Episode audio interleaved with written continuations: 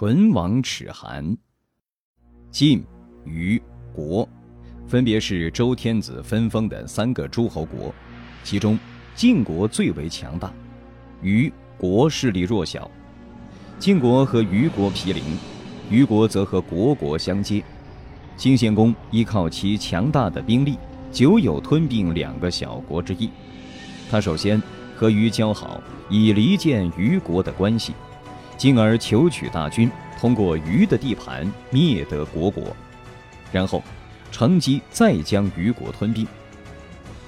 西宫二年，晋国曾途经虞国向国国用兵，但未达到目的。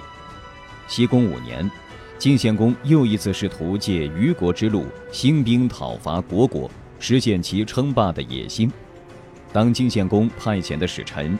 向愚公提出借路的要求后，愚公未多考虑便答应了。大夫公之奇听说此事，连忙向愚公进谏，认为此事绝对不可。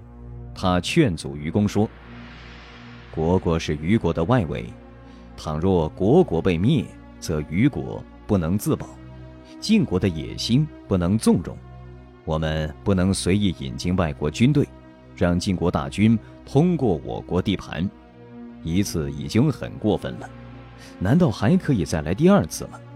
俗话说“辅车相依，唇亡齿寒”，这不正是说虞国两国互相依存的关系吗？臣请大王思量。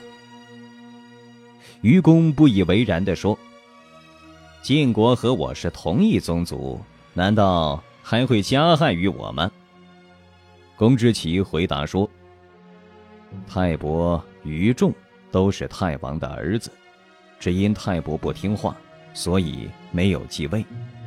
国仲、国叔是王继的儿子，他们做过文王的亲事，对王室有功，授勋的记录还藏在蒙府。晋国今要灭掉国国，难道对虞国还有什么可爱惜的吗？更何况……”虞国能比桓叔、庄伯更为亲近吗？桓叔、庄伯这两个家族有什么罪过，但却遭杀戮，不就是因为他们过于亲近的缘故吗？亲近的人因为受宠而威胁到王室，尚且遭到杀害，更何况一个国家呢？臣请大王再思啊！愚公听了这番话，仍不以为意。颇为自信地说：“我祭祀的祭品丰盛而清洁，神灵必定依从我。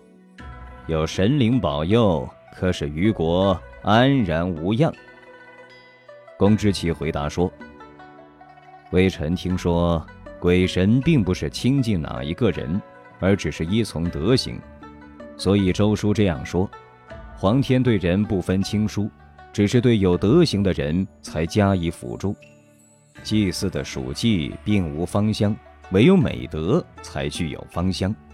百姓的祭品大都一样，唯有有德行的人的祭品才是神所享受的。可见，神灵所凭借依从的就在于德行了。假使晋国吞并了虞国，并且修明道德，将芳香的祭品奉献于神灵。神灵难道还会吐出来吗？臣请大王三思啊！愚公面露愠色，对公之奇说：“请不必再多说了，我意已决。”于是签发了同意晋国军队记录的文书，并派人送使臣离开虞国。公之奇对执迷不悟的愚公彻底失望了。他召集他的族人，匆匆离开虞国。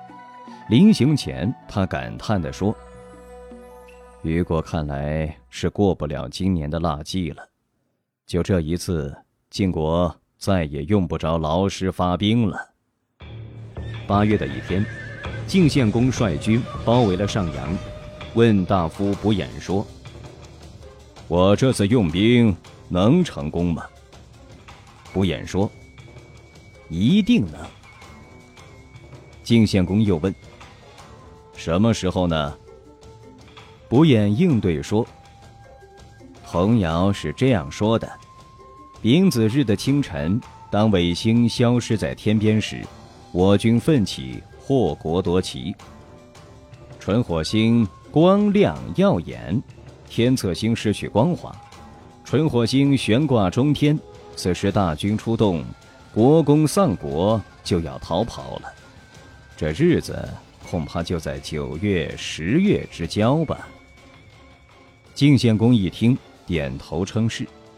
果然不出不言所料，晋献公于九十月之间率大军征讨国国，将国国一举歼灭。国公丑连忙逃往京城，晋国军队班师回国，驻军于虞国，并乘机吞并了他。晋献公将虞公和大夫景伯俘获，并将景伯作为秦穆姬的陪嫁侍从。愚公没有听从公之奇的劝说，一再允许晋军进入虞国灭国，最终自己也被晋国所灭。正所谓唇亡齿寒，落了个可悲的下场。